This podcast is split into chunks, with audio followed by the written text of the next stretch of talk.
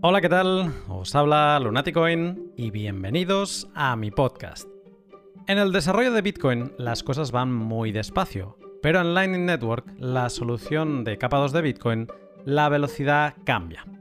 No solo sus pagos son rápidos, sus desarrollos también, y este 2020 ha sido un año especialmente fructífero en cuanto a producción y construcción de su infraestructura. Hay un proyecto, ThunderHub, que engloba muchas de estas novedades y junto a su creador repasamos lo más interesante de este 2020 en Lightning Network. Te cuento más en un minuto, pero antes, un momento para mis sponsors. Cuando Bitcoin hace estos movimientos alcistas suelo leer muchos lamentos tipo, ay, debería haber comprado más. Suelen ser comentarios de gente que no practica la filosofía de apilar satoshis. Esta filosofía, también llamada StackSats, se basa en hacer compras recurrentes cada cierto periodo de tiempo, semanal o mensualmente, sin tener que en cuenta el precio de Bitcoin. Yo la practico semanalmente desde mayo de 2019 y ahora lo hago cada lunes en hodlhodl.com. ¿Por qué en hodlhodl.com? Bien, principalmente porque me permite comprar sin KIC a otras personas poseedoras de, de Bitcoin y me aporta la total seguridad de que no seré estafado en el intercambio. Gracias al sistema multifirma de Bitcoin, HODL HODL supervisa toda la operación para que tú, como comprador, acabes recibiendo estos eh, satoshis que, hayas comprado. HODL HODL eh, elimina el KIC y también te aporta esta seguridad, pero aparte de todo ello, lo que me gusta es que eh, cuando compro puedo poner la dirección que quiera de recepción. No se quedan ahí los fondos a la espera de hacer otra transacción. Yo, por ejemplo, pongo la dirección de una hardware wallet y recibo directamente los fondos recién adquiridos en una dirección, en una private key segura. Échale un vistazo a hodlhodl.com y ya verás que una vez familiarizado es sumamente simple para, para hacer tus compras recurrentes de Bitcoin sin KIC. Y recuerda que si te registras utilizando el código Lunaticoin tendrás un descuento en comisiones para siempre. Y déjame que te hable también de un servicio de mi segundo sponsor, bitrefill.com, que está muy relacionado con el pod de hoy. Si no les conoces, Bitrefill es la empresa que te permite vivir con Bitcoin sin necesidad de pasar a fiat. En Bitrefill puedes recargar tu teléfono y también comprar tarjetas regalo de multitud de establecimientos como Nike, IKEA, MediaMarkt, Zalando, Steam o Netflix. También ofrece un producto Lightning, el Thor Lightning Channel Capacity, que como comentamos hoy, si tienes un problema de inbound capacity o capacidad de entrada, en Bitrefill puedes contratar un canal hacia ti de hasta 15 millones de satoshis. Con él podrás estar tranquilo de que si alguien quiere pagarte, pues que lo acabarás recibiendo. Y aparte de este servicio, Bitrefill es una empresa que acepta pagos en Lightning, con lo que podrás recibir tus, recargas móviles y tarjetas regalo casi al instante. Eh, realmente un lujo. Échale un vistazo haciendo clic en el link que encontrarás en la descripción y sorpréndete por todo lo que Bitrefill puede hacer por ti sin salir de Bitcoin. Pues bien, en el pod de hoy me siento a hablar con Tony, creador de ThunderHub, una interfaz gráfica para tu nodo Lightning y que es mucho más que una simple fachada. Analizando todo lo que puedes hacer en ThunderHub, que no es poco, tratamos eh, todo lo que ha pasado en Lightning, bueno, no todo, pero gran parte de las cosas que han pasado en Lightning este 2020. Eh, tocamos por encima eh, Multiloop, Watchtowers, Wumbo Channels, Multifunding, Liquidity Pools y LNBits. Y también tratamos de forma más detallada Multipath Payment, Submarine Swaps, External Funding, LNURL, Kisen, WhatsApp, Juggernaut y Sphinx Channel, Faraday, Balance of Satoshis, Bolts Exchange, Ellen Markets y, como no, Thunderhub, el gran proyecto de Tony. Prepárate para volver a despertar el gusanillo Lightning. Sin más, te dejo con el pod. Buenas tardes, Tony. Hola, Luna, ¿cómo estás? Yo muy bien, eh, aquí, de, sábado tarde. ¿Y tú qué tal? También muy bien. Acá en Múnich estoy ubicado yo. Eh, acá, pasando la tarde también. Un, placer estar acá en tu pod por primera vez y, también primer pod en el que estoy, entonces un, un evento importante para mí. es, un, es un double shot aquí, ¿eh? Tenemos primer pod y, primer, y primera vez en, el, en mi pod. Eh, pero bueno, eh, creo que va a ser por un buen motivo eh, que te inicies en esto de los podcasts, porque de hecho es que no entiendo por qué, bueno, miento, estuviste en un stream con Fulmo. Ah, sí, sí. En uno de esos Lightning Hack Days estuve. Em, ahí que presenté un momento el, proyecto, ¿no? Pero, pero así como en un, en un pod, creo que sí, primera vez acá contigo. Es que ahora iba a decir, digo, es que me parece sorprendente que no hayas estado en ningún pot antes por, por un poco todo lo que vamos a, hablar hoy. Eh, vamos, me parece que has estado haciendo un muy buen trabajo. Demasiado buen trabajo es malo decir, ¿no? Eh, es como que no queda bien decir demasiado bueno, pero es que de verdad me, es sorprendente. Así que nada, voy a empezar a hacerte algunas preguntas porque tengo ganas de, entrar en materia. Eh, como siempre, antes de comenzar, me gustaría saber un poco cuál es tu background y tu historia, ya no solo con Bitcoin, sino con Lightning. Sí. Em, pues yo, yo soy ingeniero mecánico, ingeniero industrial, y alrededor del 2017 fue que empecé, entré a Bitcoin. Todavía recuerdo, fue un almuerzo que fui con mi papá, fuimos a almorzar y él me mencionó como oye, ¿conoces algo de, de, Bitcoin? Esto como que sube de precio y sube de precio y solo sube de precio, ¿no? Y después de ese almuerzo, pues llegué otra vez al trabajo y me puse a investigar. Em, y digamos que para el final del día ya estaba tan como metido y tan, tan enamorado del tema que desde ese punto ya empecé como a mirar cómo, cómo comprar Bitcoin, ¿no? Esto fue todo en Colombia, entonces usé Local Bitcoins. En esa época era como la plataforma que funcionaba ahí en, en Colombia, la mejor. Y mm, digamos que acá empezó todo este, como, como dices tú, en la, madriguera, ¿no? Entré acá a la madriguera y fue hasta hace como tres años que, digamos que me, en la parte profesional me, me moví más a, mm, al lado de programación. Y fue también acá cuando empecé más a ver toda esta parte de, de Lightning Network y, y, cómo funcionaba y todo lo que había por detrás. Y, y digamos, ya empezar a desarrollar también aplicaciones que, que interactuaban con el Lightning Network, ¿no?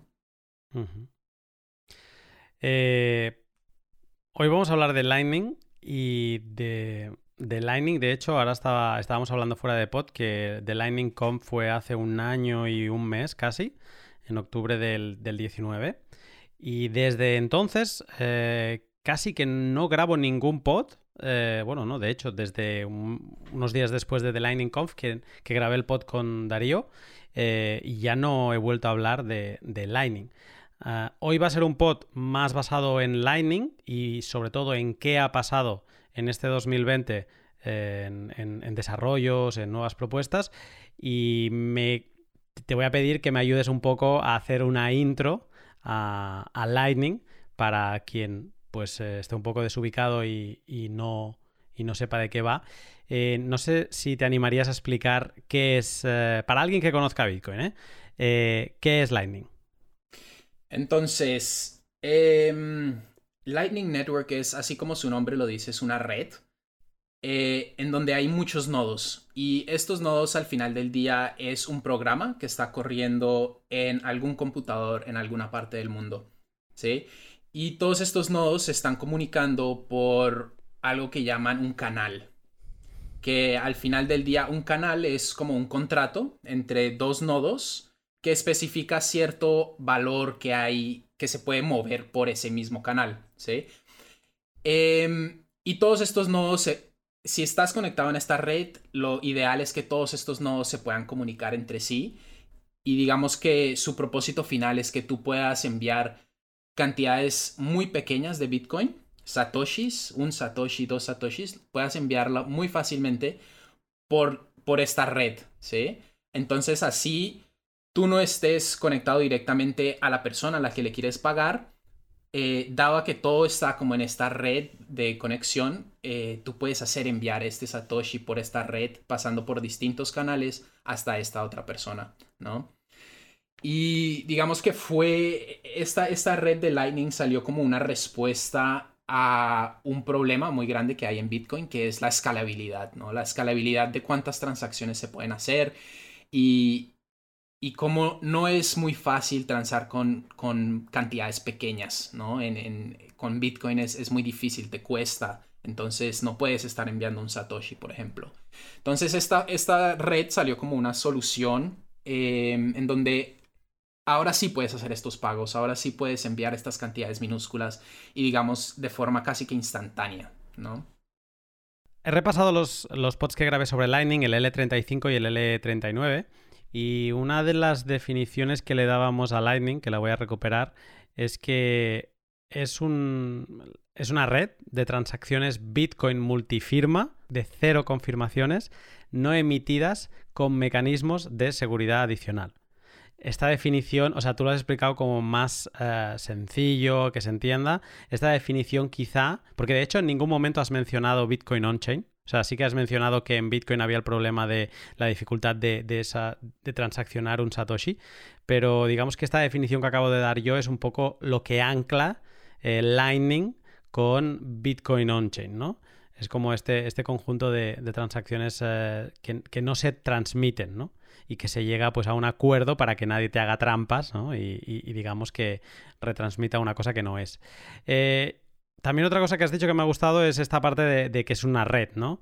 Eh, yo veo que, es una red que tú vas tejiendo cuando te vas conectando con otros nodos. Conectarse con otros nodos en Lightning es abrir canales eh, o, traducido a Bitcoin on-chain sería poner fondos en una multifirma 2 de 2 con la wallet on-chain del otro nodo Lightning. ¿Podrías explicar esto de los canales de entrada y salida y también las capacidades de los canales, porque es algo que cuando te empiezas a meter en Lightning aparecen estas tres cosas, ¿no? Canales, entrada, salida y capacidad. Sí, por supuesto. Entonces, Tú cuando quieres, cuando quieres entrar e interactuar con la red de Lightning, el primer paso es crear un canal, ¿no? Tienes que hacer un canal con otra persona. Este, este canal es, digamos que un contrato en donde tú especificas una cantidad de satoshis que va a haber en ese, en ese canal, ¿sí?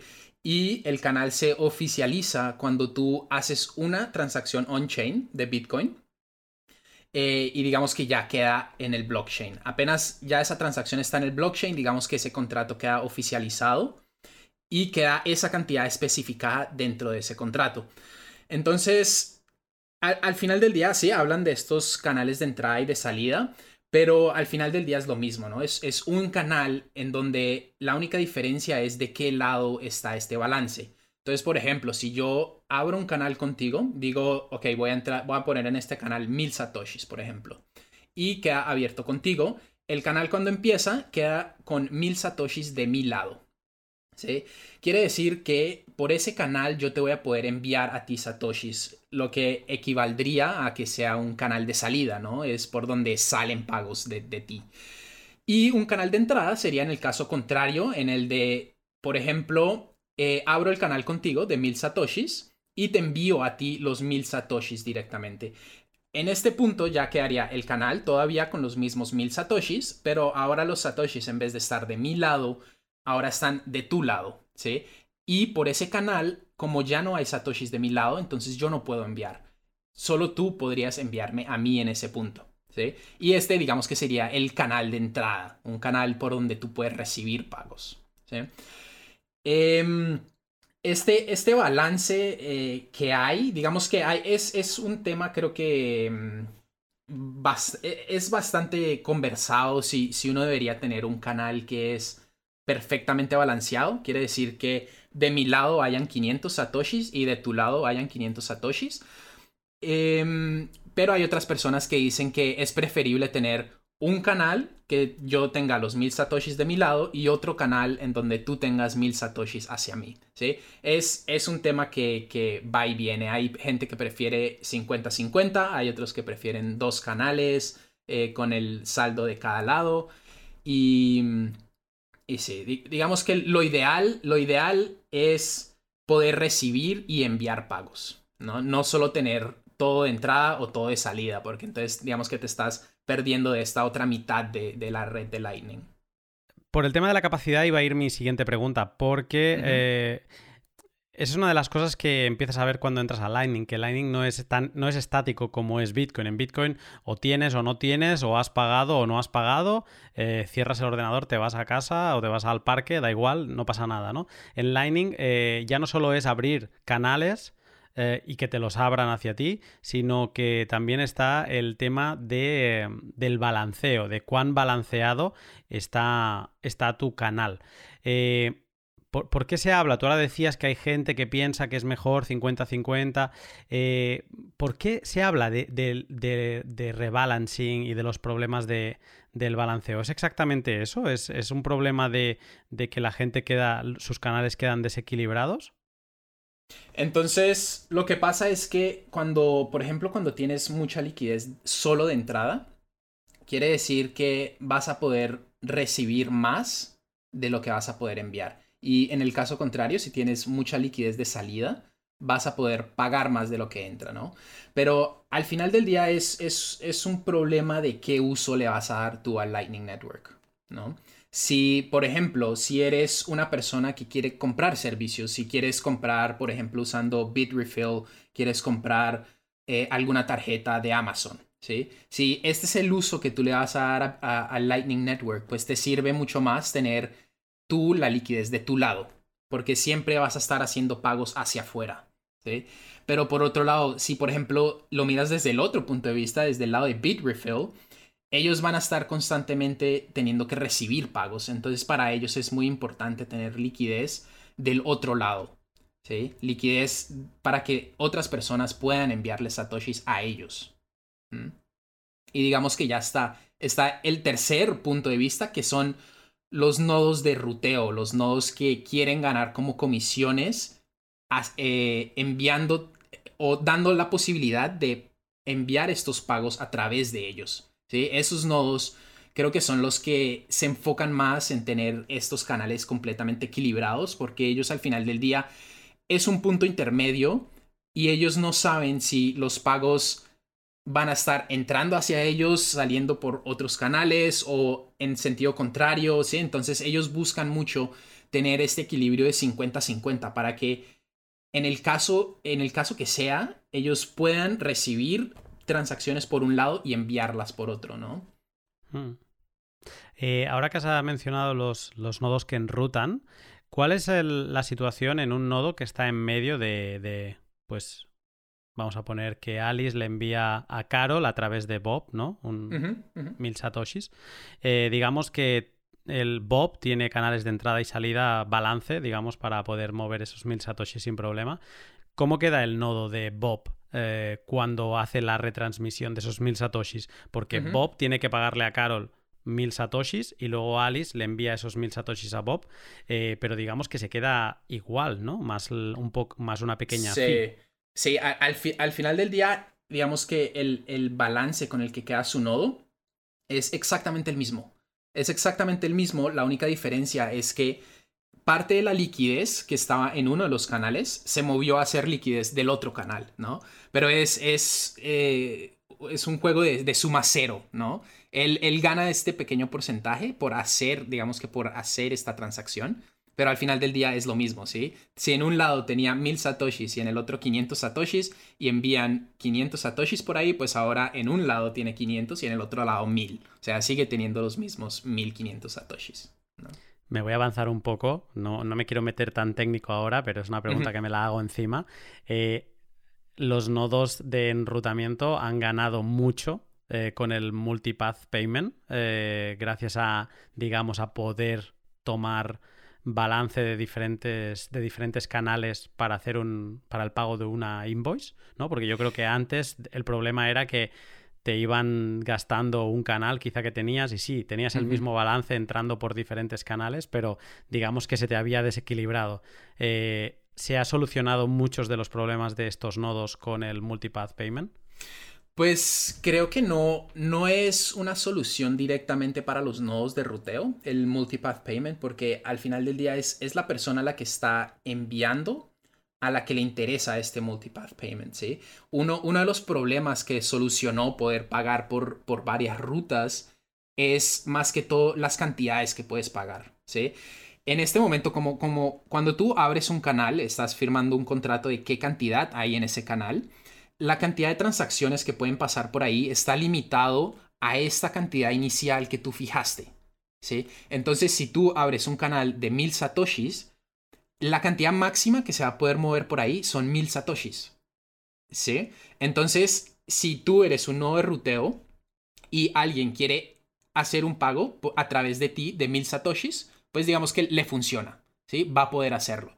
Pero si esa persona ahora quiere, por ejemplo, transar con 2000 satoshis, pues ya no puede porque tu canal es de solo 1000 satoshis. Entonces le queda faltando esta otra mitad de la liquidez que él tiene que usar. Entonces acá es donde está la parte importante de este, de este multipath payment o, de pago por diferentes rutas, en donde tú puedes eh, dividir el pago que necesitas hacer por distintos canales. Entonces, si tengo un canal contigo de mil satoshis y un canal con otra persona de mil satoshis, y los dos están conectados, digamos que con mi... Eh, a quien le quiero pagar finalmente, pues puedo hacer este pago dividido en donde paso por ti mil satoshis y paso por la otra persona mil satoshis, ¿sí? Pero al final del día, los nodos de ruteo, digamos que ellos, ellos son solo el paso intermedio, ¿no? No, no, no hay, o no veo yo que, este, que esto solucione algo, un problema que ellos tengan. Mm, ya veo. Eh, bueno, volviendo a, la línea inicial de, introductoria de, Lightning, eh, una cosa que quería destacar es que en Lightning no se paga a una dirección, como si se hace en Bitcoin. Se solicita una invoice, una factura al, receptor que, que te ha de crear con todos los detalles y así tú puedes crear el pago. Estos pagos se enrutan, como comentábamos ahora con Tony, eh, a través de otros eh, nodos de, Lightning hasta llegar al receptor, a menos que dé un error, no se, localice, no se localice la ruta y o se quede bloqueado el pago de por medio porque alguno de los nodos se ha desconectado. Eh, balances, hay rebalanceo, canales, abrir, cerrar. para alguien que solo esté en Bitcoin on-chain y de golpe le, tires esta bomba de, de, cómo funciona Lightning, a veces Lightning eh, es too much, ¿vale? Entonces, eh, yo soy de esas personas que, hasta hace un año, o sea, hace un año tenía un, nodo de Lightning y un poco intentaba mantenerlo saneado. Y llegó un momento donde me centré en, aprender eh, más on-chain y, me, quité, me quité el nodo de, Lightning. Recientemente me lo he vuelto a poner, un poco porque ahora me siento con más fuerzas y he dicho, venga, va, eh, vamos, a darle, eh, vamos a darle una oportunidad y vamos a, ver cómo, cómo gestionamos bien, bien esto. Y... Especialmente... Especialmente ahorita, creo que fue la última semana que los on-chain fees estaban altísimos, ¿no? Entonces creo que es, es un perfecto ejemplo, una, un perfecto momento en el que uno se da cuenta como que ok, hay que, hay que ver de qué trata esto de Lightning, porque puede ser que en un futuro estos on-chain fees no sea como ahorita, que los, en los fines de semana llegan a un Satoshi o a dos Satoshis, sino que se queden mucho más altos, ¿no? Y, y este digamos que sería una solución perfecta. Es una, es una buena oportunidad. También es una buena oportunidad por, por algo que, que, voy a contar ahora. Porque, eh, claro, yo he estado un año desconectado de Lightning. Sí que un poco vas poniendo un ojo, vas viendo cosas que, van pasando, pero he hecho un poco un repaso. Eh, eh, mira, agarré el, Twitter de OpenOms, que creo que sabes quién es. Sí, sí, sí, por supuesto. Es un monstruo dentro de, Lightning. Y agarré su Twitter y lo tiré un año para atrás. Y me estuve haciendo scroll up hasta llegar a, día presente. Y vi pues un poco todo lo que se había cocido en, Lightning. Eh, un año después, yo puedo decir que si 2019 fue el año del hype en, Lightning, porque fue el año en que todo el mundo tenía que tener un nodo, incluso mucha gente se puso nodo de Bitcoin gracias a querer tener un nodo de Lightning. Eh, pues si el 2019 fue el año del hype, eh, el año 2020, más allá del, del, año del COVID, ha sido el año del build en Lightning. Se ha construido mucho eh, de la infraestructura, servicios en general. ha habido muchas novedades. Yo he detectado un poco las siguientes. Como comentábamos ahora, ya podemos utilizar Multipath Payment, con el que pagar una misma invoice con balance de distintos canales. Los, los submarine swaps se han engrasado y funcionan bien, incluso tenemos multi-loop, con el que pasar balance de distintos canales al lado on-chain. Watchtowers, todavía más accesibles, con implementaciones como la de, la de Sergi con The Eye of Satoshi. Ahora hay Wumbo Channels, que es algo que lo había leído pero no sabía bien bien qué era, es eh, que se levantó el límite, ¿no? En que podías abrir los canales y ahora pues puedes tener canales mucho más, más grandes y también incluso el multifunding con el que con el que puedes abrir diferentes canales en una misma transacción eh, on-chain.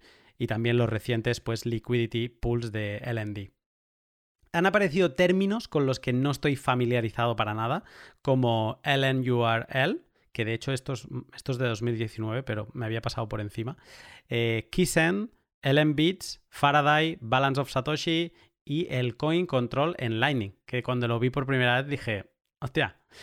Em, y también ha aparecido una interfaz gráfica que integra muchas de estas novedades y hace posible para los mortales como yo, poder gestionar canales y balance en un nodo que, enrute y además hacerlo en modo héroe. Esta interfaz es eh, Thunder Hub eh, y, voy a aprovechar que has caído en la trampa de venir al pod para aprender contigo eh, más sobre, sobre Thunder Hub y sobre estas novedades que acabo de comentar que, se han visto en, 2020. Tony, nos vimos en, en, en The Lightning Conf por aquel entonces el Thunder Hub aún no se había ni empezado a hacer, creo.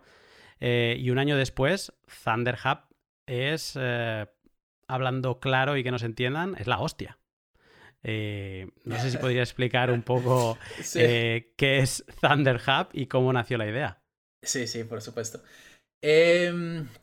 Entonces cuando, cuando, cuando entré como a ver todo este lado de, la programación con Lightning y de cómo interactuar con el Lightning Network, em, me di cuenta que es, es una API. Eh, me enfoqué principalmente en la de LND y es una API que tiene muchos, muchos, digamos que mucha funcionalidad, tiene muchísimos endpoints que tú puedes llamar y, y muchas cosas con las que puedes jugar, ¿no?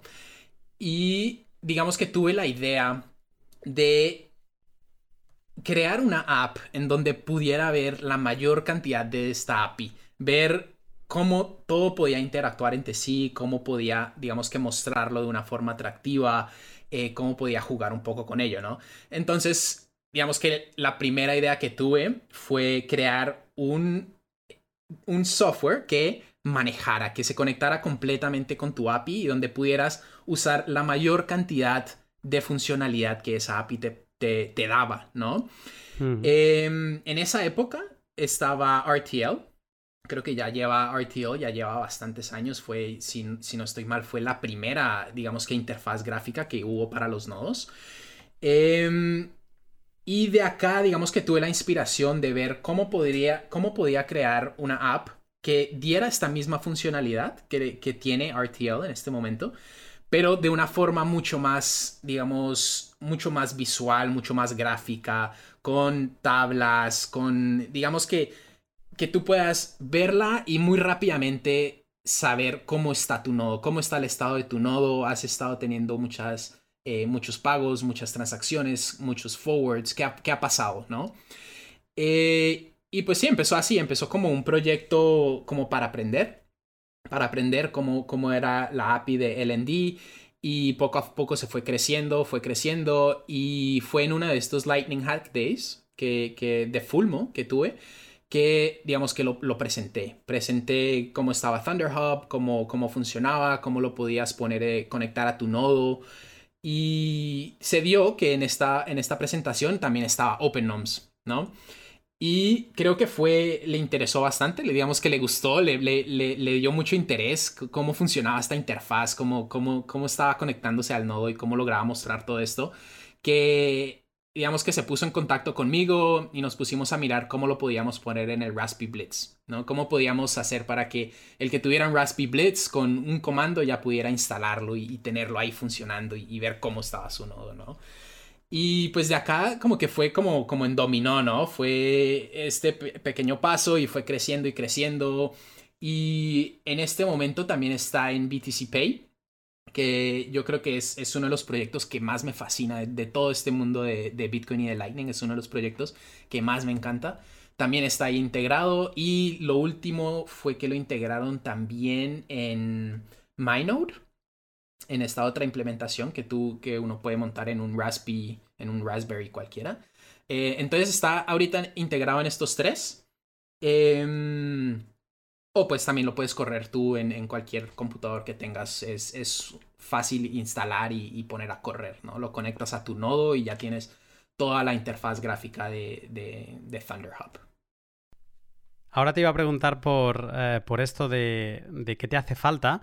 Eh, ahora has mencionado que te centraste en LND, entonces em, cualquier nodo de Bitcoin mientras tenga un nodo de LND puede correr eh, Thunder Hub o también funciona incluso con otras implementaciones como Sea Lightning. No, e, en este momento me enfoqué principalmente en LND. Sí, digamos que empecé, empecé en, el camino del Lightning leyendo principalmente sobre LND. Creo que es como el, más conocido, el, el, que la gente sabe, el que la gente conoce, ¿no? El más conocido. Y, decidí empezar por este, como para ver cómo nos iba. Em, y ahorita la implementación está solo para LND, ¿no? Por supuesto, siendo un, proyecto open source, si alguien quiere hacer la implementación para alguna de las otras eh, tipos de, nodos que tenemos, eh, completamente bienvenidos, pero digamos que me quedo un poco también sin tiempo de, poder agregar todas estas otras implementaciones, ¿no?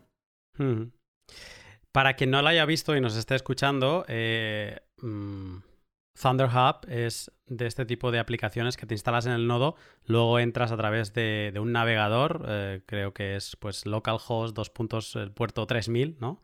Y de golpe se te abre una interfaz gráfica si alguien conoce Ride the Lightning, eh, RTL, pues yo así de forma rápida y para que se hagan una idea a modo audio, es como si Ride the Lightning hubiera tenido un hijo con Zap, con la wallet de Zap. han tenido un, un, gráficamente es muy comercial, por decirlo así, es muy agradable de, utilizar Thunder Hub. Y luego que a los que nos gustan los numeritos y las gráficas y un poco que nos creemos que con las estadísticas podemos hackear el sistema, pues Thunder Hub es, es, la, es la aplicación que les falta en su nodo porque digamos que te lo pone todo con gráficas para que más, bueno, para que puedas gestionar tu nodo eh, como toca. Espero que estés disfrutando del pod tanto como lo estoy haciendo yo. Te interrumpo un momento para hablarte de Bitbox 2 la hardware wallet de Shift Crypto con la que puedes crecer aprendiendo Bitcoin. La he investigado por fuera y por dentro. Eh, por fuera es genial porque es muy intuitiva, fácil de utilizar y hace de cosas como la introducción de tu semilla una tarea bastante sencilla. Por dentro es súper interesante. El modelo de seguridad que plantea eh, es, brillante porque mm, te protege frente a ataques físicos incluso aunque su chip de seguridad tenga alguna falla. Y todo este gran pequeño dispositivo para proteger tus preciados Bitcoin. Si todavía utilizas una software wallet para custodiar tus sats, no te lo pienses y échale un vistazo a la Bitbox 2. Sube de tu nivel aprovechando que hasta final de año, si utilizas el código Lunaticoin, tendrás un descuento de hasta el 10%. No te lo pienses, échale un vistazo y ya verás que está genial. Thunder Hub eh, es así, eh, sinónimo de, control gráfico de tu nodo Lightning. Y, he anotado una de las, bueno, en, cinco apartados, las cosas que, puedes hacer con Thunder Hub y que quiero comentar contigo. Eh, bueno, el primer punto sería hacer y recibir pagos, ¿no? Que es como evidente y sencillo, pero me he dado cuenta que tú ya tienes implementadas muchas de estas novedades que ha habido en Lightning y entonces te voy a ir preguntando por, por ellas a ver si, me las puedas eh, explicar. Eh, El coin control, que antes lo he dicho así como medio en gracia, eh, yo no sé, no sé, claro, tú eres developer, lo has estado mirando desde dentro, pero para mí cuando me interaccioné con Lightning, cuando yo enviaba fondos a Lightning, eso era como súper difuso, eh, parecía que estaba enviando dinero a Monero, ¿no? Es como, em, ya está, ya se pierde trazabilidad. Con el tiempo, y en algunos pods que he hecho, he ido viendo que Lightning no es tan privado como nos pensamos, y me empezó a sorprender eso, ¿no? De que hablaran del coin control en Lightning. Eh, ¿Para qué sirve tener coin control en Lightning? Eh, entonces, en Thunderhub todavía no está implementado. Está, creo que la, API de LND está pronto a, sacar esa funcionalidad para hacer el coin control, pero digamos que sin, de todas maneras sí, sí te puedo hablar un poco de, qué trata, ¿no? Em, lo, lo, que pasa con Lightning es que a pesar de que los pagos que tú haces cuando ya estás en Lightning, a pesar de que son, digamos que privados, ¿sí? Eh, para poder entrar a Lightning, tú tienes que abrir un canal. ¿Sí? Y, es, y abrir este canal significa que tú tienes que hacer un pago on-chain, tienes que hacer un pago de Bitcoin que queda registrado en la cadena de, bloques, ¿no? Es completamente público. Y ya cuando quieres terminar tu conexión con, esta otra persona o quieres cerrar tu canal, hay que hacer otro on-chain payment que es para cerrarlo, ¿sí? Entonces, a veces lo que la gente se olvida es que tú todavía estás sobre la cadena de Bitcoin, tú todavía estás sobre este ledger con estas dos transacciones, la de abrir el canal y la de cerrar el canal.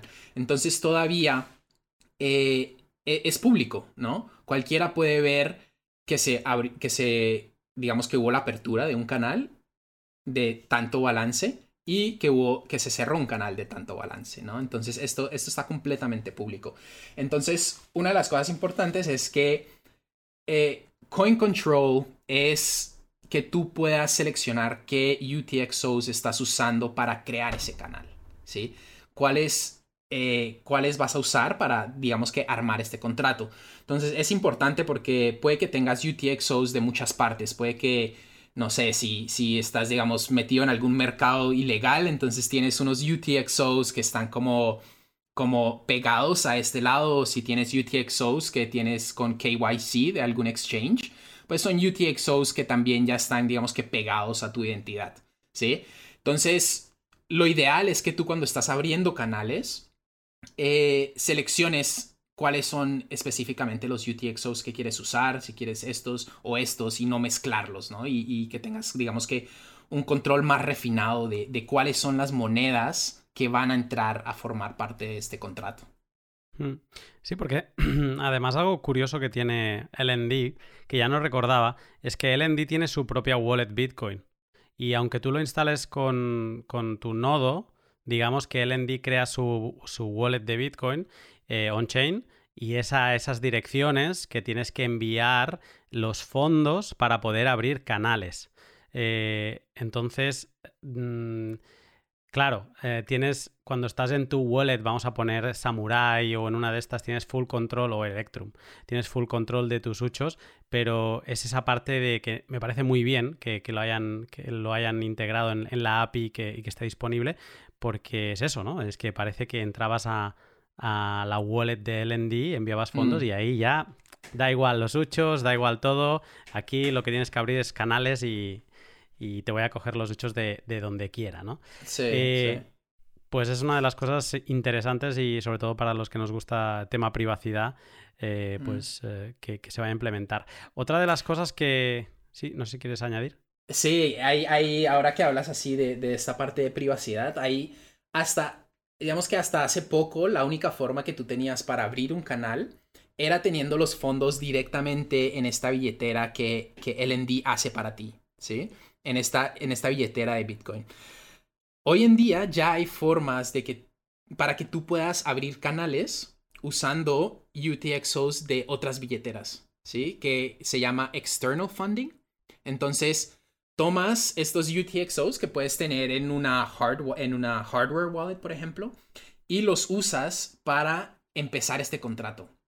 No es, digamos que no es, no es, algo que está directamente implementado en la API de, de LND, em, pero de cierta forma jugando, digamos, no, no, es tan, tan simple de hacer, pero un poco jugando con esa API que ellos tienen, se puede lograr, ¿sí? Y hay unas herramientas hoy en día que lo hacen mucho más fácil de hacer. Entonces tú puedes, sin tener que tener tus fondos en esta billetera de, de LND, que al final del día es una billetera, digamos que riesgosa, porque es un, es un hot wallet, ¿no? Es una, una billetera que está conectada al Internet 24/7, ¿sí?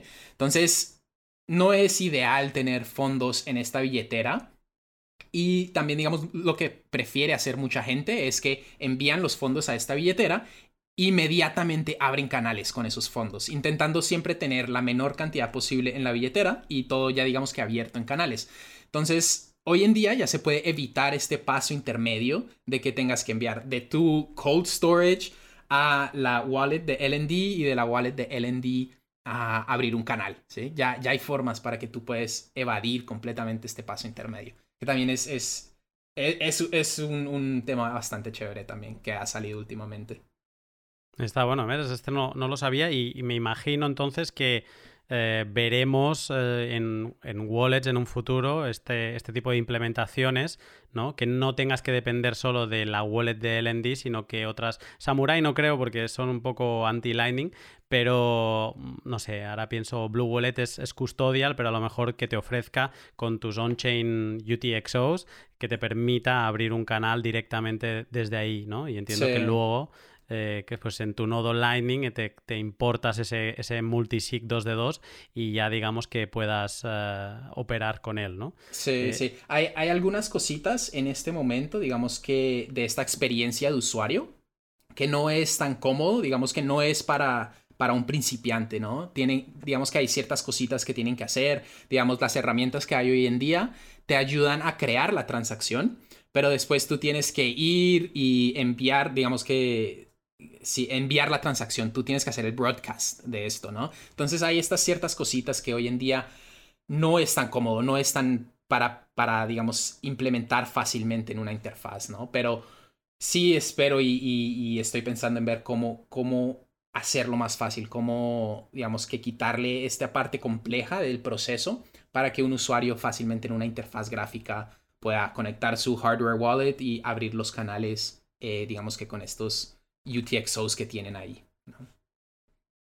Es interesante porque me da la sensación que es meter Lightning más en, en on-chain de lo que está ahora. O sea, está bien. O sea, es como mm. integrarlo más con on-chain, porque ahora mismo es eso. Es como que tienes que hacer este paso intermedio. Parece que está como eh, compartimentado, ¿no? Separado nodo on-chain, nodo Lightning, y eso es una manera como de, de, mezclarlos más, que al final es eso. Es que el Lightning no deja de ser on-chain, pero que no está retransmitido.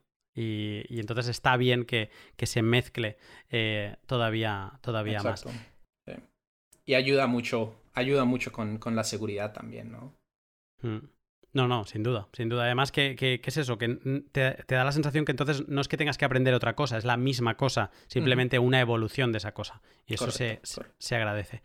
Otra cosa que me ha sorprendido bastante, y no sé si es que estaba ya el año pasado y no me había enterado, que son. que es el tema del Keysend.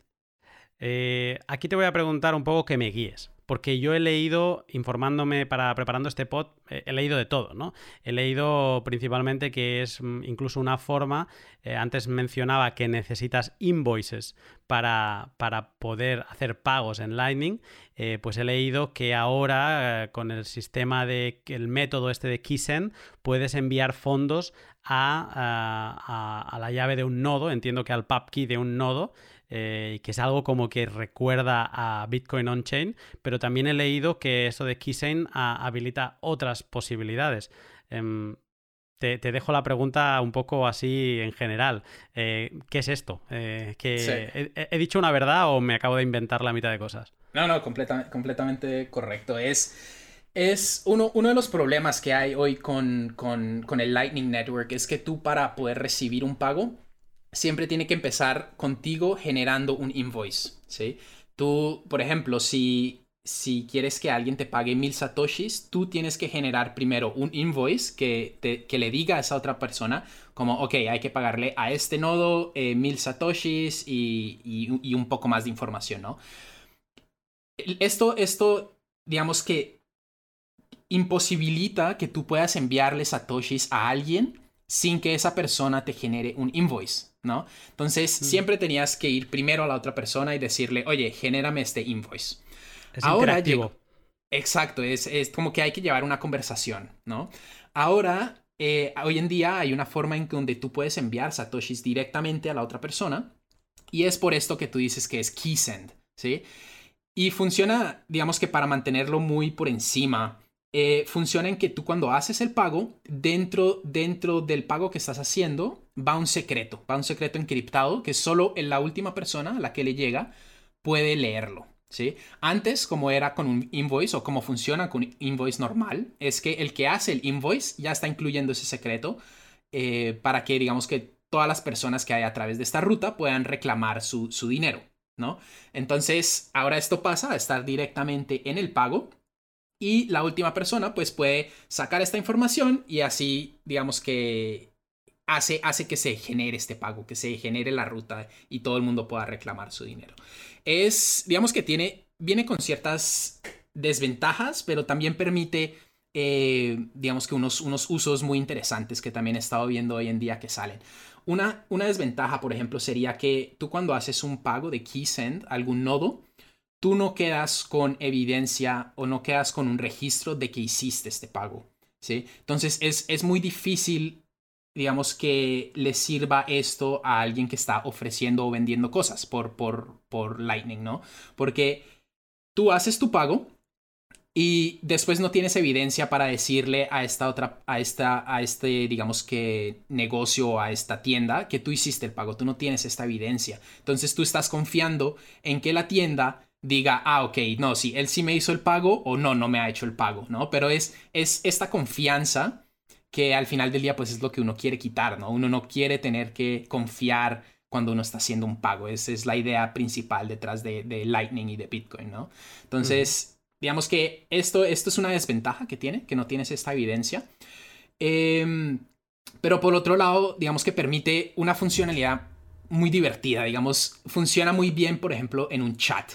Cuando quieres enviarle a una persona un mensaje pequeño por, por el Lightning Network funciona muy bien. Haces un pago de un Satoshi a esta persona y la persona va a ver que le llega un Satoshi a su billetera y ve un mensaje. ¿no? Entonces permite, eh, hubo una implementación de Just Jagger, el de LND, que se llama WhatsApp, ¿no? Como WhatsApp, pero WhatsApp, hay un pequeño juego de palabras.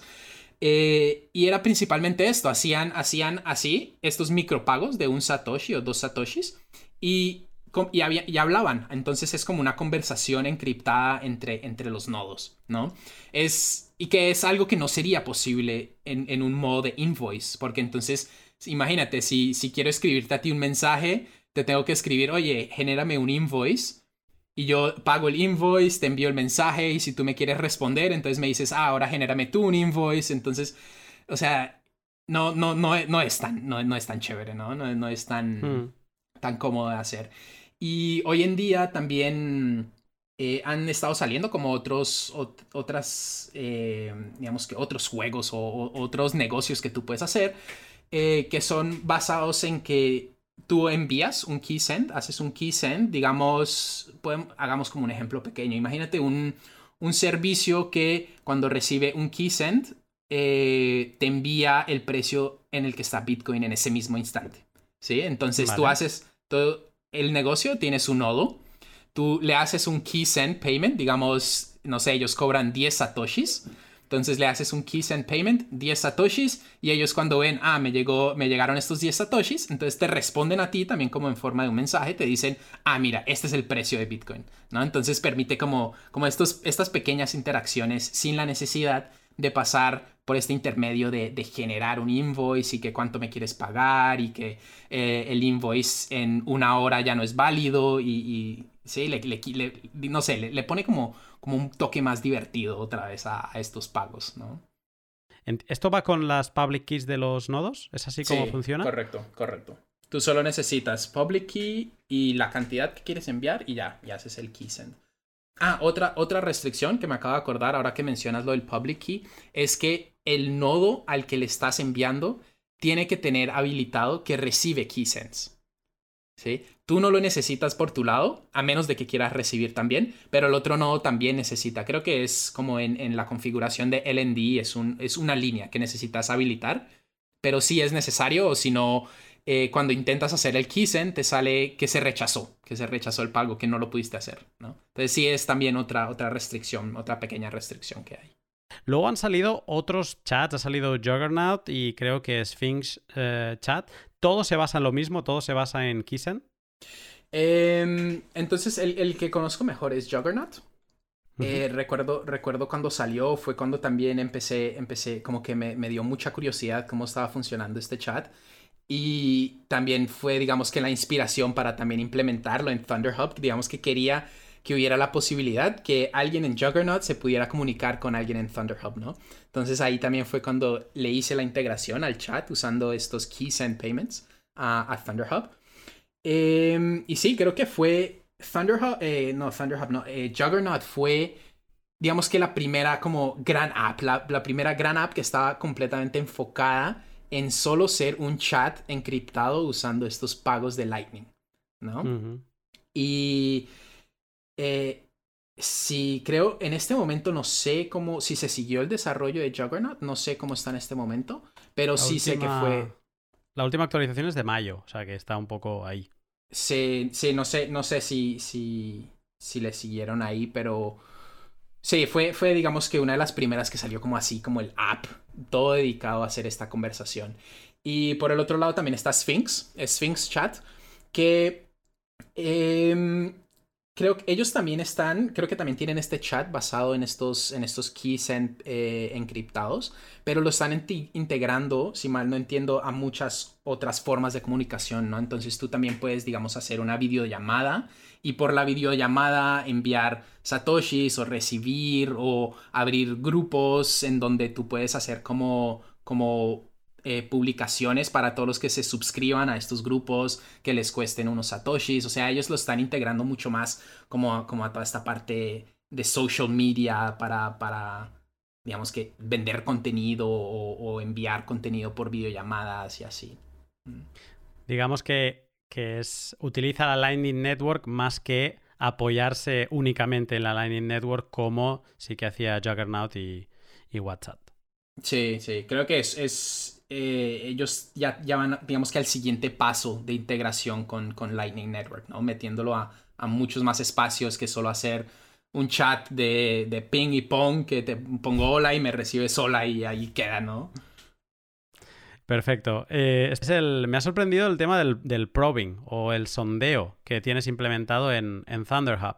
Eh, te dejo a ti que, que lo expliques. A mí me, me, ha parecido curioso porque porque es que es algo que, sigo desconociendo de, Lightning, cómo se hace el mapeo hasta que el enrutado, hasta que un pago llegue a, destino. Eh, ¿Cómo funciona esto de, del probing? ¿Y qué es para quien nos esté escuchando y no sepa de lo que hablo? Sí, entonces, em, probing de lo que trata es principalmente de encontrar un camino de pago hasta el, hasta el nodo donde tú, al que tú le quieres pagar eh, pero sin hacer el pago, ¿sí? Es solo como para probar, ¿sí? Probar que sí hay una ruta y, digamos que más importante aún, ver cuánto te va a costar esa ruta, ¿sí? Porque uno de los problemas que tiene Lightning hoy en día es que cuando, cuando tú recibes un invoice y lo pagas instantáneamente, eh, tú no estás viendo qué fee puede que vayas a pagar, ¿no? Entonces, algo que hay implementado en Thunderhub en este momento es que tú puedes eh, antes de hacer el pago, se hace como un probing que te dice, ok, mira, para hacer este pago necesitas pagar un fee de 10 satoshis, va a pasar por estos tres nodos y eh, digamos que se, puede hacer, eh, digamos que se, va a lograr hacer el pago. Entonces te da la oportunidad a ti de ver antes de hacer el pago cuánto te va a costar, ¿no? Ves cuál, va a ser el fee que te va a costar para hacer esta transacción.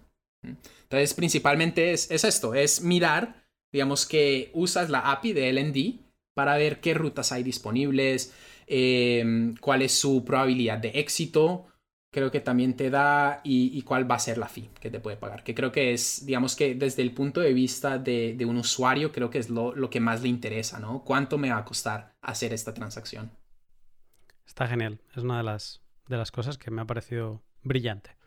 Eh, Bueno, saltamos al segundo punto. Tenemos enviar y recibir eh, invoices y hemos ido rescatando estas, estas cosas interesantes que han ido pasando en Lightning. Y llegamos al, segundo punto que puedes hacer con, con... el segundo grupo de cosas que puedes hacer con Thunder Hub, que es rebalancear canales. Lo hemos comentado un poco por encima. Eh, ¿Por qué querrías rebalancear canales? Em, yo he leído que en Thunder Hub puedes hacer rebalanceo circular y, que, diferentes tipos de rebalanceo. Bueno, no sé si es bien bien cierto así. Yo te pregunto, ¿qué opciones de rebalanceo eh, ofrece Thunder Hub? Sí. Entonces, hay, digamos que para, para poder balancear tus canales, en este momento hay dos formas que tú lo puedes hacer. Eh, el primero es haciendo un pago circular. Quiere decir que te estás pagando a ti mismo, pero el pago está entrando por un canal y está saliendo por un canal y entrando por otro canal. Entonces, digamos que de esa manera tú sin tener que gastar dinero, sin tener que comprar algo, tú puedes eh, pasar, digamos que liquidez de un canal a otro canal. ¿sí? Esa es una de las formas que tú puedes usar hoy en día para rebalancear canales. Y la segunda es haciendo submarine swaps. Y la, idea principal de estos submarine swaps es que tú puedes pasar Bitcoin desde, digamos que Lightning Bitcoin, lo puedes pasar a on-chain Bitcoin sin tener que cerrar el canal o puedes pasar eh, on-chain Bitcoin a Lightning sin tener que abrir un canal. ¿sí? Entonces esta es otra forma de que tú puedes em, otra vez jugar con, con dónde está la liquidez en tus canales sin tener que comprar algo o gastar en algo. Hmm. Eh, en este momento en Thunder Hub están ambas. Entonces, eh, tú puedes hacer un balanceo circular. Pues, digamos que es una de las formas más sencillas. Eh, y también esta semana le integré Bolts. Bolts Exchange es una plataforma que te permite hacer estos pagos de Lightning a Bitcoin o de Bitcoin a Lightning. y las dos están integradas. Entonces puedes hacer las dos en Thunder Hub en este momento. Qué bueno. Eh, digamos, los submarine swap, eh, los, los me ha parecido entender que entonces dices que los haces únicamente con Bolts Exchange o también tenías implementado antes que Bolts Exchange algún tipo de submarine swap en Thunder Hub. Eh, no, entonces creo, creo que la, la, implementación que la mayoría de las personas conocen para estos submarine swaps es Loop de LND. Em, pero digamos que no lo había implementado. Y me fui más por este lado del Bots Exchange. Es, digamos que ellos tienen su código completamente open source. Todo, todo se puede mirar, todo se puede verificar y tienen una API que te permite hacerlo, digamos que hacer estos swaps mucho más fácil. Lo que pasa con Loop es que la persona que quiera hacer un loop tiene que estar corriendo otro programa tiene que estar corriendo este loop server de, de LND. Mientras que con Bolts, tú no necesitas estar, corriéndolo. Ellos lo están corriendo, eh, pero tú solo te estás comunicando por medio de una API con ellos. ¿sí? Y tienen, ellos usan eh, unos scripts, eh, unos on-chain scripts, que permiten que sea completamente, que, que, tú no tengas que confiar en ellos. ¿sí? Entonces, a pesar de que ellos están corriendo el servidor y tú tienes que usar la API de ellos, en ningún punto necesitas tú confiar en que ellos sí te van a enviar el dinero que tú les enviaste a ellos. Entonces, también, digamos que esta facilidad agregada que ellos tienen me, pareció muy interesante y, permitía muy fácilmente integrarlo también a Thunder Hub.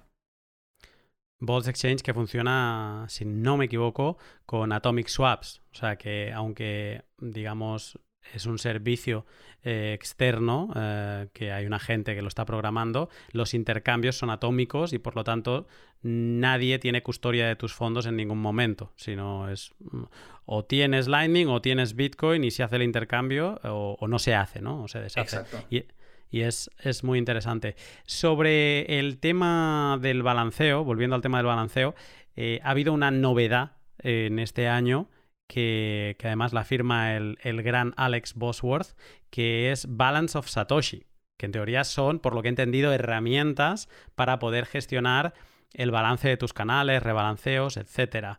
Eh, no sé si podrías eh, explicar un poco mejor que lo que acabo de hacer yo, eh, qué, habilita Balance of Satoshi. Sí, entonces, Balance of Satoshis es eh, es una herramienta que se conecta también por, por, a la API de LND usando gRPC.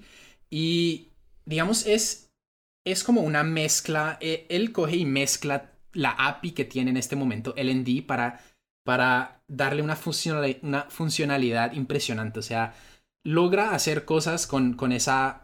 Con, con, Balance of Satoshis que normalmente no, no se puede hacer con, con la API, ¿no?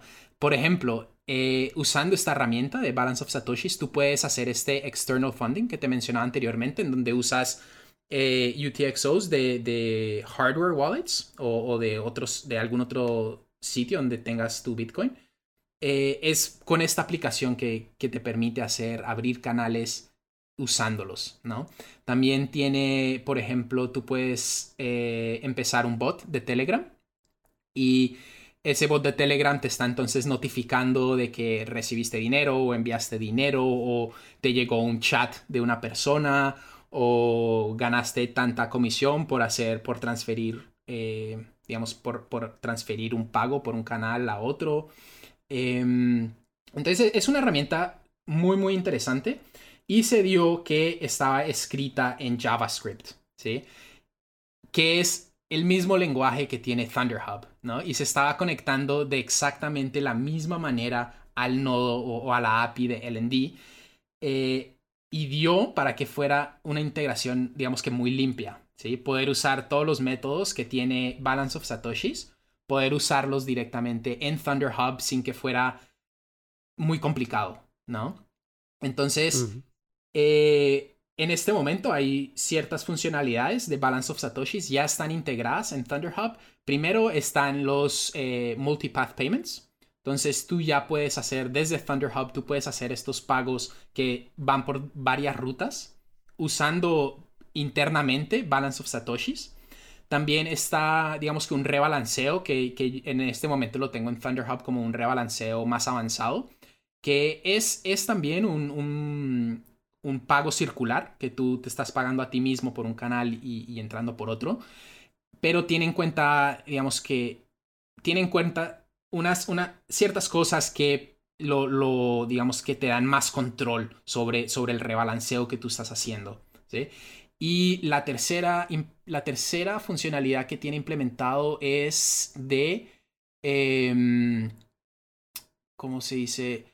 Ah, tú eh, puedes hacer reportes de, de, lo que tienes en, tu nodo, ¿sí? Entonces, digamos, si quieres ver cuántos pagos y cuántos invoices recibiste en enero del 2019, ¿sí? Esa funcionalidad también está en Thunderhub y tú puedes generar un Excel que usa internamente Balance of Satoshis para generarte este reporte. O si quieres ver cuánto has gastado en on-chain fees creando canales o cerrando force closed channels o lo que sea, todo está acá eh, y te genera, te genera Exceles que tú puedes decir, ok, quiero ver el Excel del 2019, el Excel del 2020, eh, de los últimos tres meses. Y, todo esto es usando internamente Balance of Satoshis por, por, por detrás, ¿no? Detrás de escenas.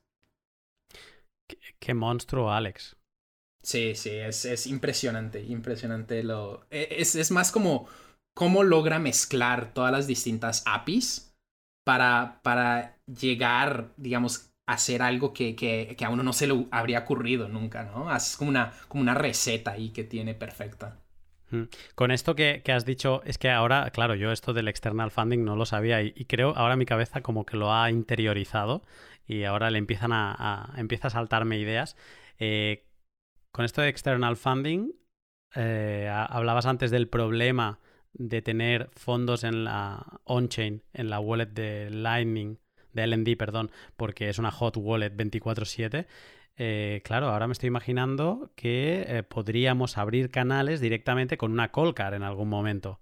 O sea, mm, una transacción que la, te la monta Thunderhub, eh, extraes esa transacción en una micro SD, la firmas con tu, con tu Colcar, devuelves esa transacción a, a, a Thunderhub y has abierto un canal, con lo que en ningún momento esos fondos, sí, bueno, ahora están en Lightning, pero no han tenido ningún momento de estar en una, en una hot wallet. Y eso, por lo que me cuentas, eh, también lo habilita el, el balance of satoshis. Correcto, correcto. Sí. En, en, este momento como está y lo que te mencionaba anteriormente, que digamos no es una funcionalidad fácil de usar, es porque esta herramienta de balance of satoshis te, te genera la transacción que tú necesitas em, poner en, en, la red, pero no, no la envía, ¿sí? Entonces tú tienes que después coger esa transacción y entrar ya a tu hardware wallet y digamos que eh, enviarla desde acá. Entonces no, no, no da, em, digamos que para, para ser fácil para, para un principiante. Pero es súper interesante y, y, digamos que muchas, te da muchas ventajas, ¿no? A ver, a ver, a ver si un día de estos vemos esta, esta funcionalidad en concreto, ¿no? Con una AirGap uh, eh, hardware wallet, que sería como el, caso extremo. Sí. Es, muy interesante. Eh, perfecto, con esto cierro el segundo punto de cosas que puedes hacer en, en Thunder Hub, que es esta parte de rebalanceo de canales, y abro el tercer punto, que es una que es de, lo que hablaba antes, ¿no? A los frikis como yo de los números de las estadísticas, pues eh, Thunder Hub te permite un monitoreo de los canales con, diferentes reportes, diferentes números eh, y gráficas, sobre todo, muy interesante, que es una, una delicia. Em, cuando hablábamos de, nodos de enrutado, eh, yo he leído muchos tweets en, esta, en, este, año de, estos monstruos, ¿no? Alex Bosworth y, por ejemplo, de René Picard, creo que se llama, eh, que ellos hablaban de cuánto estaban ganando entre muchas comillas, gracias a enrutar pagos, ¿no?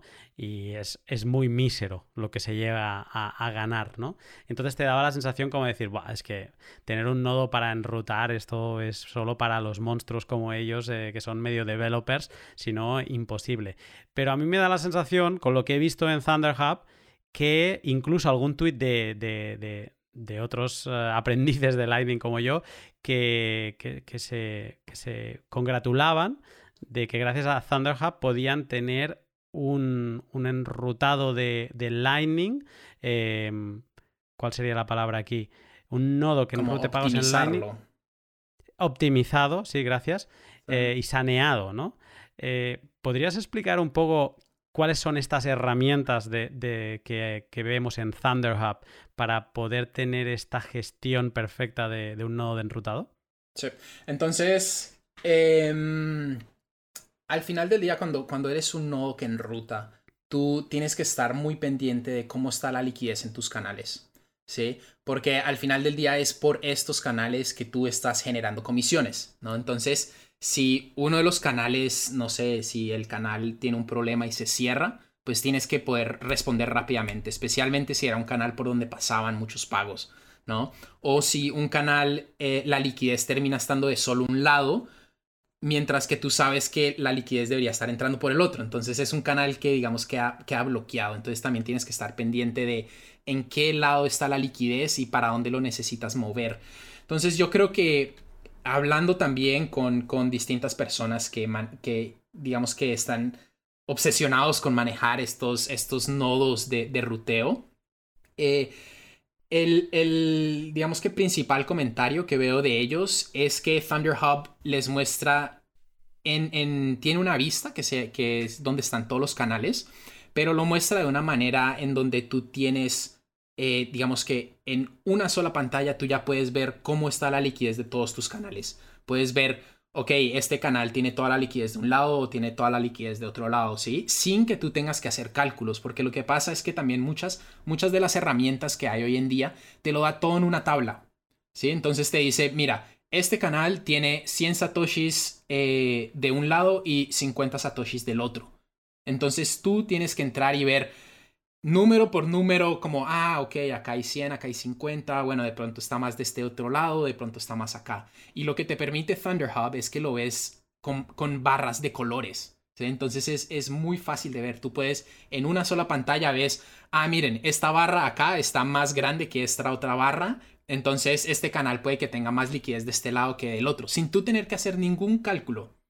Entonces te lo muestra todo instantáneamente y, cuando eres un nodo de ruteo de verdad que tienes que estar pendiente momento a momento de cómo se está moviendo la liquidez por tu nodo. Y es una de las formas más fáciles, así, con gráficas, con colores, con, con, con barras, sin, sin, tener que hacer tú cálculos en tu cabeza de, cómo va funcionando. Está, está genial. Es, eh, digo, si no dice lo de los colores, lo digo yo, porque es que es así. O sea, no es que tengas los datos, es que lo ves en un, en un vistazo.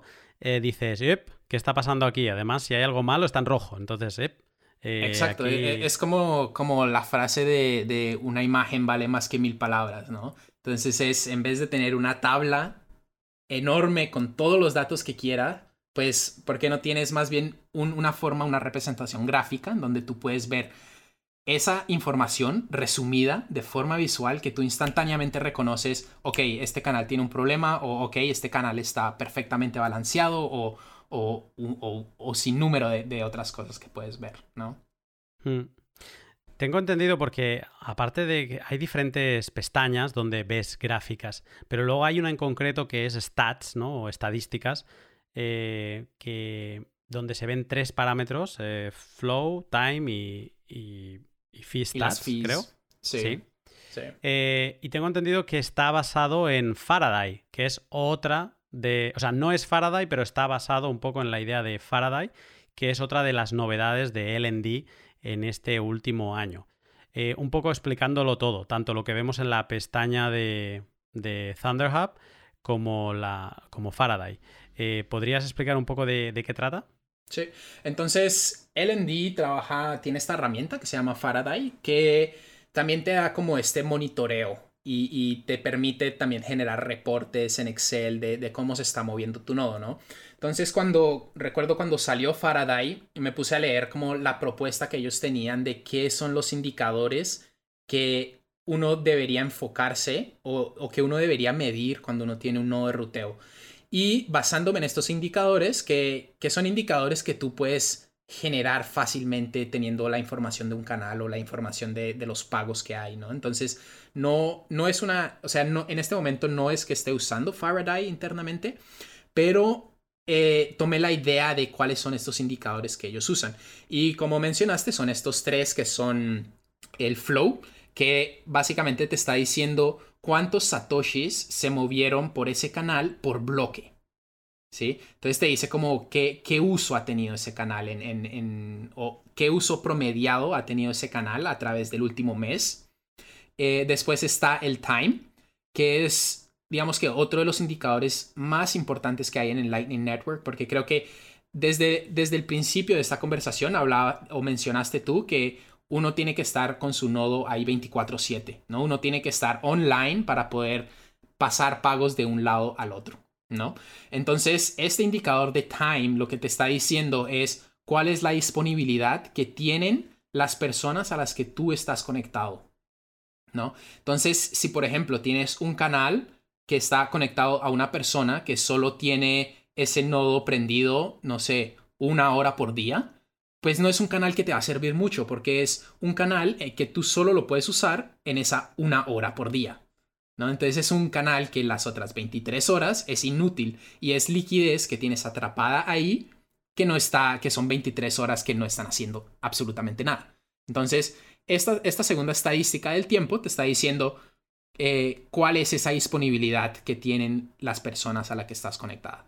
Y de últimas están los fees, que digamos que esta es un poco más, digamos, no hay que tomarla muy, muy literal lo que te está mostrando. Y es principalmente para que veas que puede que en un canal estés perdiendo tu liquidez. ¿sí? O no estés perdiendo tu liquidez, sino que estés regalando tu liquidez para que otros hagan transacciones sin ningún costo.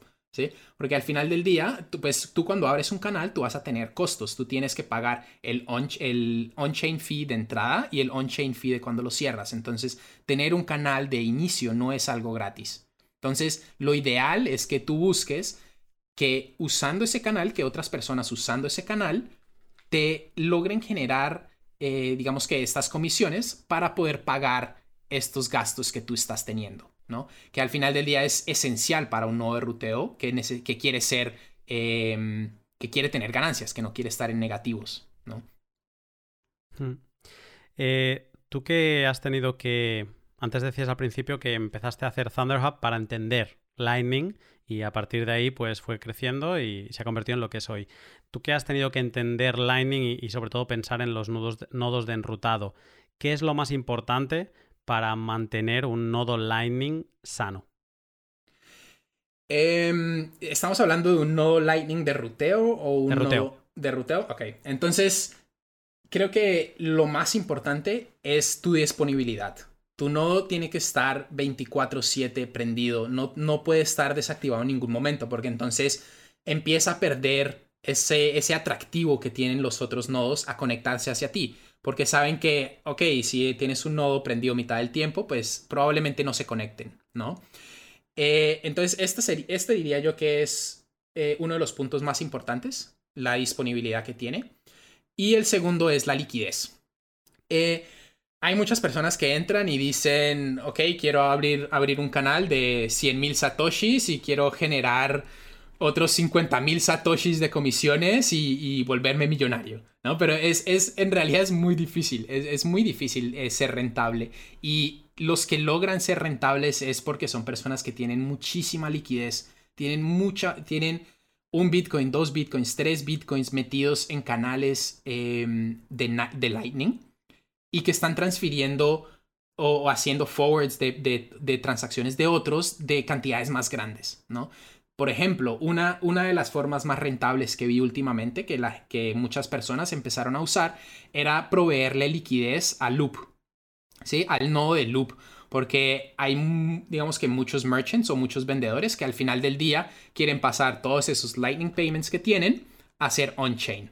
Entonces lo usan, eh, digamos que lo hacen usando este servidor de Loop y por, por ende hay muchas transacciones o mucho flujo de satoshis hasta este nodo.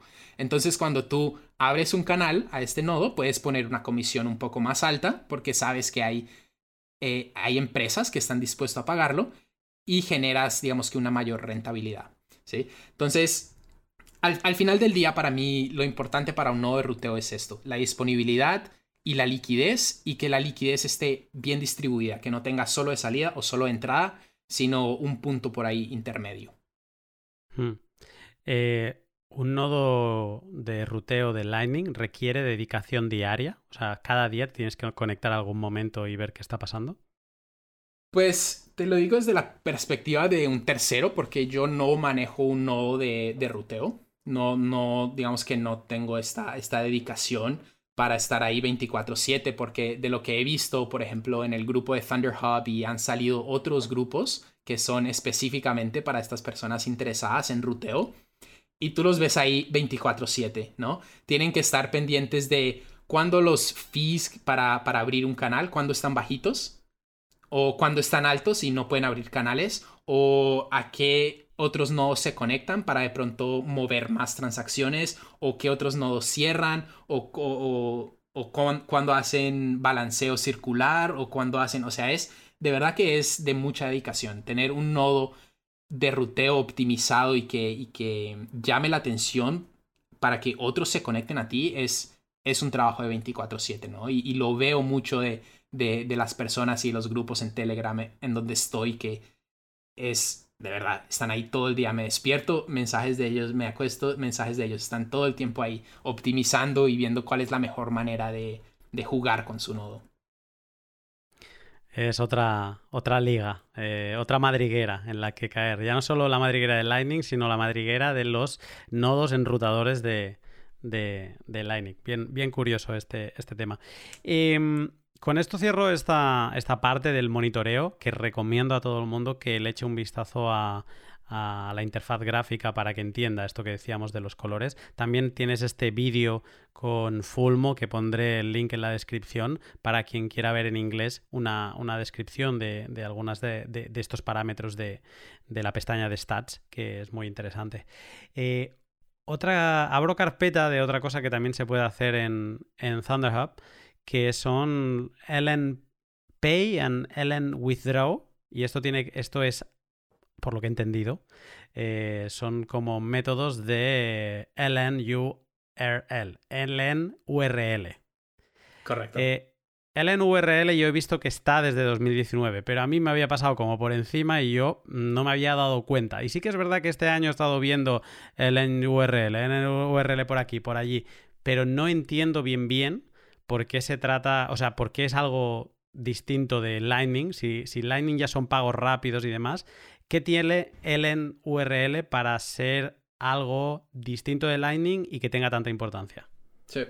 Entonces, LNURL es principalmente un protocolo que está especificando una, una, conversación que hay entre dos, entre, entre dos personas, que, o sea, entre dos servidores, ¿sí? Y, digamos, lo, lo, que está solucionando es uno de los problemas de Lightning que hemos hablado desde el principio, que es el tema de un invoice, ¿sí? Siempre que tú quieres o hacer un pago o recibir un pago, tienes que generar este invoice, ¿sí? Entonces, lo que está ayudando el URL eh, es que lo todo esto pasa detrás de escenas. Entonces, ah, para el usuario, él nunca tiene que generar un invoice y después copiarlo y después ir a la plataforma y pegarlo y nada. Todo esto pasa detrás de escenas. Entonces, en este momento hay cuatro tipos de, o cuatro distintos protocolos ya internamente de LNURL, que es eh, para pagar, para withdraw, para abrir un canal y para autentificarte.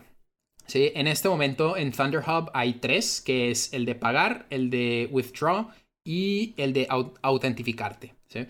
Em, y digamos cómo funciona. Principalmente funciona inicialmente con un código QR. Entonces, digamos, si, si lo miramos desde el lado de, de pagar, entonces, em, el, servicio o el negocio a tu, al que tú quieras pagarle te muestra un código QR. Tú escaneas este código QR, después en tu interfaz te sale cuál es el mínimo valor y el máximo valor que puedes enviar.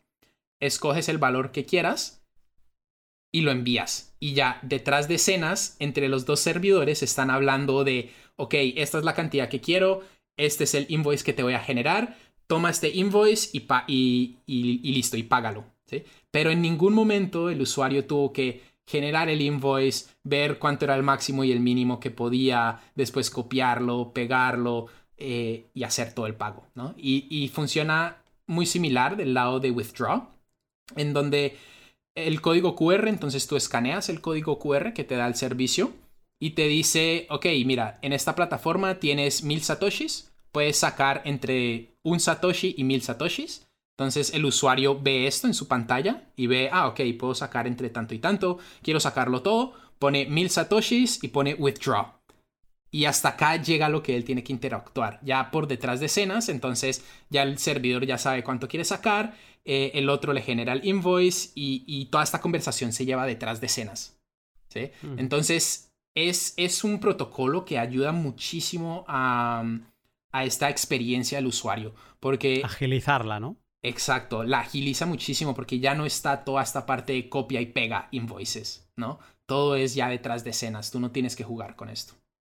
Y, sobre todo que puedes hacer pagos a como lo que en Bitcoin sería direcciones estáticas, eh, ¿no? Yo tengo un QR de, de LMPay eh, tuyo, eh, entonces yo siempre que te tenga que pagar algo, eh, voy, utilizo el mismo QR y esos fondos te llegarán a ti. No te tengo que estar pidiendo constantemente hazme esta invoice, hazme esta otra invoice, sino que rompemos esa parte de interacción que hablábamos antes, es eh, unilateral, ¿no? Exacto, exacto. Y ya, ya como es, em, estás llamando a, a, una URL que es estática, que no cambia, que no, no, digamos que está siempre ahí disponible. Entonces tú puedes tener un código QR que siempre representa esta dirección y tú lo puedes llamar cuantas veces quieras y él te va a devolver, digamos, este invoice y hace su conversación por detrás. Pero entonces es un, es un código QR que al final del día, digamos, lo puedes tener impreso, eh, impreso al lado de tu escritorio y dices, ah, este código QRL eh, es para um, Pollo Feed, ¿no? Entonces todos los días quieres eh, alimentar a las gallinas con mil satoshis. Entonces tienes tu código URL, lo escaneas y sin que tengas que estar pidiendo invoices ni nada, em, todo, todo, pasa por detrás de escenas. Entonces es, también da, esta facilidad. Hmm. Y en lo de LN Withdraw, que el retiro de LN, eh, es donde he visto muchas faucets, ¿no? Hay gente que sube mil satoshis y los puedes retirar de 10 en 10 y entonces la gente va como loca ahí a retirar eh, los satoshis como si fueran oro cada uno de ellos.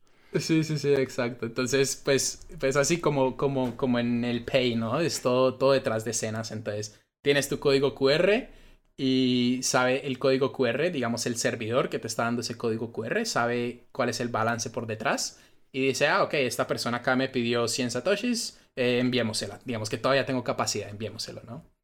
Hmm.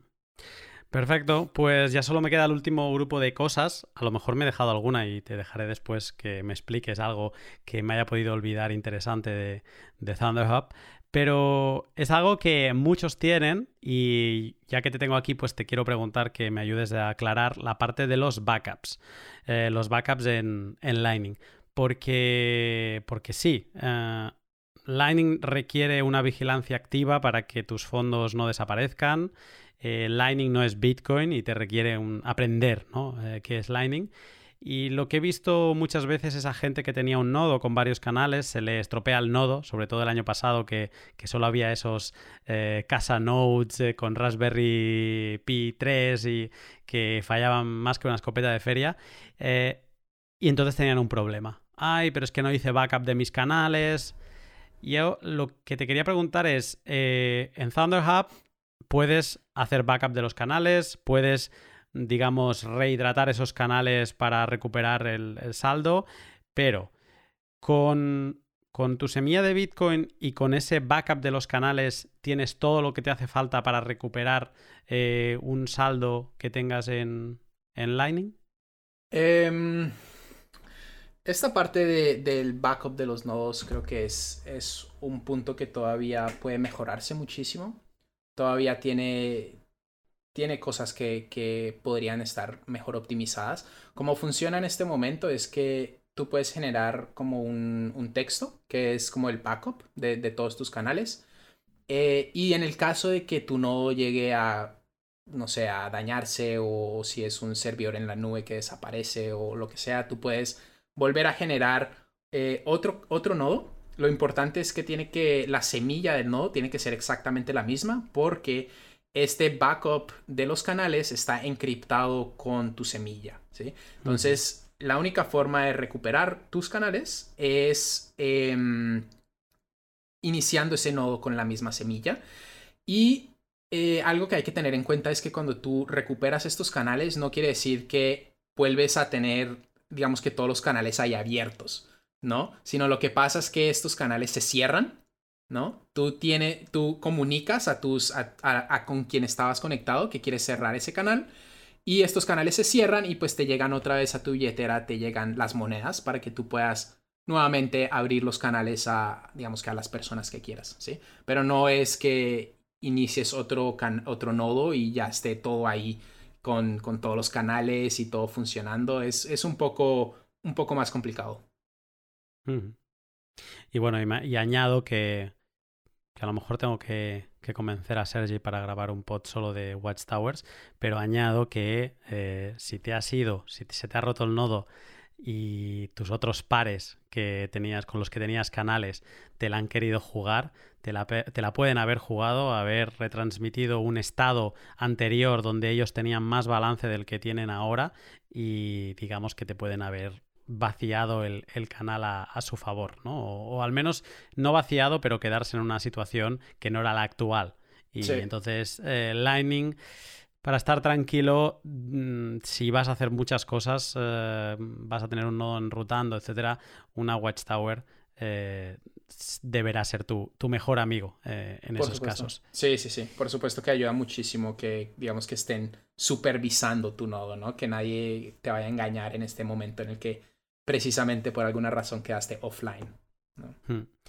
Eh, tengo una última pregunta y es sobre novedades. Ahora, ah, antes mencionabas Bolts Exchange, que, es algo que, esta semana implementas. Eh, ¿Tienes algo más en, cartera? ¿Algo que vayas a implementar eh, pronto y, que podamos disfrutar en, en Thunderhub? Eh, hay una cosita más. Sí, está la integración. Esta semana también entra la integración de Ellen Markets. Eh, que creo que es, es más como del de, lado divertido de Thunder Hub, ¿no? No, no, es, no es como esta parte de monitoreo y de estar viendo tus canales y, y de cómo, digamos, cómo está en este momento, sino es una integración que te permite comunicarte con este exchange. Eh, que no sé si lo conoces, Ellen Markets. Es, sí, de derivados, ¿no? Es, sí, es de derivados, pero funciona principalmente con Lightning. O sea, tú depositas y retiras solo con Lightning. Y curiosamente usan también LNURL para los pagos y para los retiros. Entonces ellos sí lo tienen, hasta para autentificarse lo tienen integrado. Entonces ellos sí lo usan, em, digamos que muy fuertemente en, su aplicación, ¿no?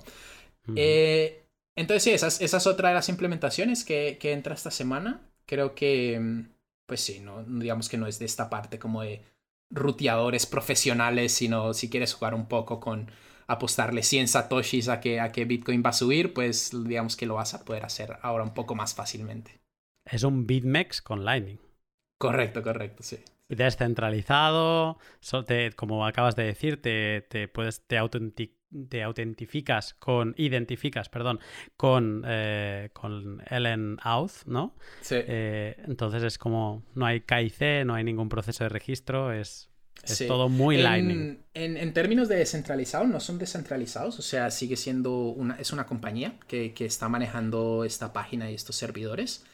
Em, pero digamos, esta, esta forma en cómo, te registras sí es utilizando esta autentificación de LNURL, ¿no? Entonces en ningún momento les estás dando nombres, correos, ni nada.